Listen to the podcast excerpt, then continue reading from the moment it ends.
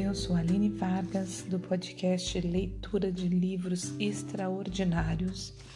Estou lendo o livro de Louise Hay, Você Pode Curar Sua Vida. Hoje nós estamos entrando no oitavo podcast, né? no oitavo episódio, na verdade, oitavo episódio, e vamos entrar no capítulo 3. Uma boa leitura, uma boa escuta para nós. De onde ele vem? O passado não tem poder sobre mim. Certo, já analisamos muitas coisas e garimpamos até chegar ao que achávamos que era o problema. Agora temos de chegar ao que eu acredito ser o verdadeiro problema. Sentimos que não somos bons o bastante e existe uma falta de amor por nós mesmos. Aprendi, pelo modo como encaro a vida, que se há algum problema, essa afirmação tem, que, tem de ser verdade. Portanto, vamos agora analisar de onde veio essa crença. Como passamos de um bebezinho que conhece sua própria perfeição e a perfeição da vida para uma pessoa que tem problemas e se sente sem valor e sem amor dentro de um grau qualquer. As pessoas que já se amam podem se amar ainda mais. Pense numa rosa quando ainda é um pequeno botão, um pequenino botão. Desde que ela se abre em flor até as últimas pétalas caírem, a rosa é sempre bela, sempre perfeita, sempre em mutação. O mesmo acontece conosco. Somos sempre belos, sempre perfeitos e estamos sempre em mutação. Fazemos o melhor que podemos com a compreensão, consciência e conhecimento que temos. À medida que ganhamos mais compreensão, consciência e conhecimento, iremos fazendo as coisas de um modo diferente. Faxina mental. Agora chegou a hora de examinarmos um pouco mais nosso passado, de dar uma olhada em algumas crenças que têm nos dirigido. Algumas pessoas acham que essa parte do processo de limpeza muito dolorosa, mas não precisa ser assim. Precisamos olhar para o que existe antes de podermos começar a faxina. Quando se quer limpar um cômodo completamente, primeiro é necessário pegar e examinar tudo o que existe nele. Algumas coisas serão olhadas com carinho e receberão limpeza e polimento para ganharem uma nova beleza. Outras talvez precisarão de conserto ou restauração. O que poderá ser feito depois, com calma. Outras coisas ainda jamais servirão para nada e deverão ser jogadas fora. Jornais e revistas velhos, pratos de papel sujos podem ser postos na lata do lixo, sem rodeios. Não é necessário ficar com raiva para se fazer uma boa faxina. O mesmo acontece quando estamos limpando nossa casa mental. Não é preciso sentir raiva só porque algumas das crenças guardadas nela estão prontas para ser tiradas fora. Atiradas fora. Livre-se delas com a mesma facilidade com que, com que jogaria resto de comida na lata do lixo depois de uma refeição. Você por acaso cataria no lixo de onde de ontem para fazer o jantar de hoje? Você cata no velho lixo mental para criar as experiências de amanhã? De um pensamento ou crença não lhe é mais útil, se um pensamento ou crença não lhe é mais útil, livre-se dele. Não existe nenhuma lei que diga que só porque você um dia acreditou em alguma coisa é obrigado a acreditar nela para sempre. Assim, vamos dar uma olhada em algumas dessas crenças limitantes e descobri sua origem. Crença limitativa. Não sou bom o bastante. Origem: um pai que repetidamente lhe dizia que ele era burro. Ele disse que queria ser um sucesso para o pai poder se orgulhar dele porém estava assolado pela culpa que criava ressentimento, e tudo o que conseguia produzir era um fracasso após o outro. O pai continuava financiando negócios para ele, porém, um a um, eles fracassavam. Ele, ele usava o fracasso para se vingar, fazia o pai pagar, pagar e pagar Claro, ele era o maior perdedor. Outra crença limitativa: falta de amor por si própria. Origem: tentar ganhar a aprovação do pai. A última coisa que ela queria era ser como o pai. Os dois não concordavam em nada, estavam sempre discutindo.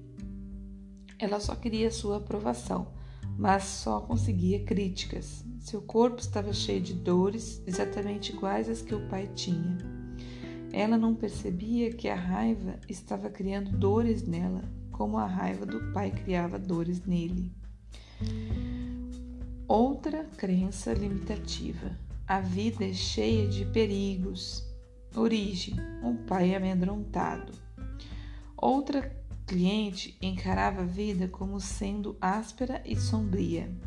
Tinha dificuldades em rir e, quando o fazia, ficava com medo de que algo mal fosse acontecer. Fora criada com a, a admoestação: não ria ou eles poderão pegá-la. Outra crença limitativa: não sou bom bastante. Origem: estar abandonado e ignorado. Era difícil para ele falar. O silêncio tornara-se um modo de vida. Ele acabava, acabara de se livrar do álcool e das drogas e estava convencido de que era péssimo. Descobri que sua mãe morrera quando ele era muito jovem e que fora criado por uma tia. Essa mulher raramente falava, exceto para dar uma ordem. Portanto, ele foi criado em silêncio. Até mesmo comia sozinho em silêncio e passava dia após dia no quarto sem fazer barulho. Teve um amante que também era um homem silencioso e os dois passavam a maior parte do tempo sem se falar. O amante morreu e mais uma vez ele ficou sozinho. Exercício: mensagens negativas. O exercício que faremos em seguida é pegar uma folha grande de papel e escrever uma lista de todas as coisas que seus pais disseram que estavam errados, erradas com você. Quais foram as mensagens negativas que você ouviu? De tempo de tempo suficiente para se lembrar de, desculpa, de tempo suficiente para se lembrar do máximo que puder. Meia hora geralmente é o bastante. O que eles diziam sobre dinheiro? O que diziam sobre o seu corpo? O que diziam sobre amor e relacionamentos? O que diziam sobre seus talentos criativos? Quais foram as coisas limitativas ou negativas que lhe disseram. Se puder, apenas olhe de forma objetiva para essas frases e diga a si mesmo. Então, foi daí que veio aquela crença. Agora, pe peguemos uma nova folha de papel e vamos um pouco mais fundo. Que outras mensagens negativas você ouviu quando criança? de parentes, professores, amigos, autoridades, sua igreja. Anote todas elas. Leve o tempo que for necessário. Tome consciência das sensações que estão ocorrendo no seu corpo. O que está escrito nessas duas folhas de papel são os pensamentos que precisam ser removidos de sua consciência. São crenças que o fazem sentir não bom o bastante. Então, gente, a gente é, para por aqui hoje, né? Já chegamos no tempo. Daremos continuidade na segunda-feira, tá? Pois amanhã é domingo e, como eu já tinha dito, não vou publicar episódios no domingo. Chegamos aqui numa parte do terceiro capítulo. E como eu disse, né, comentar um pouquinho é bem interessante, pessoal, bem interessante mesmo. E é muito interessante você parar para pensar que até mesmo afirmações que você acreditava ser boa, né? Mas que eram, foram afirmações, foram coisas que foram ditas pelos nossos pais que, que fizeram a gente pensar que era só aquele caminho que tinha que seguir, né? É, são afirmações para a gente pensar o quanto elas estão nos engessando. Às vezes a gente pensa, ah, mas era, era uma afirmação para eu ser feliz, sei lá, para eu fazer tal coisa, para eu ser tal coisa, que era para minha felicidade. Mas te limita a pensar que é só aquilo que você pode fazer, ou que é só daquele jeito que você pode ser feliz. E na verdade não é, era uma expectativa, uma vontade dos seus pais, e que eles não estavam errados, né? Mas que no momento eles não tinham outra visão e que a sua vida não é limitada àquela visão daquele momento dos seus pais de tanto tempo atrás, tá? Eu deixo essa dica para refletir, não só coisas negativas, por exemplo, ah, você é péssimo, mas algumas coisas assim, ah, você vai ser tal coisa, ou você é, é entendeu? Também coisas positivas podem nos limitar depois de adulto a pensar que só aquilo, e aí aquilo não está me fazendo feliz, aquilo não é necessariamente o que eu quero, ou eu não estou vivendo aquilo naquele momento, e aí eu penso que eu sou infeliz, ou que eu não, não, não, não sou boa bastante porque eu não, né, não é, é, estou seguindo as expectativas dos meus pais, ou não estou fazendo o que eles disseram que era para eu ser feliz.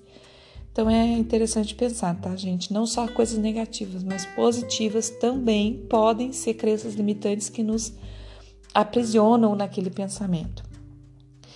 Um ótimo dia para vocês, bom dia, boa tarde, boa noite. Deus abençoe e um grande abraço.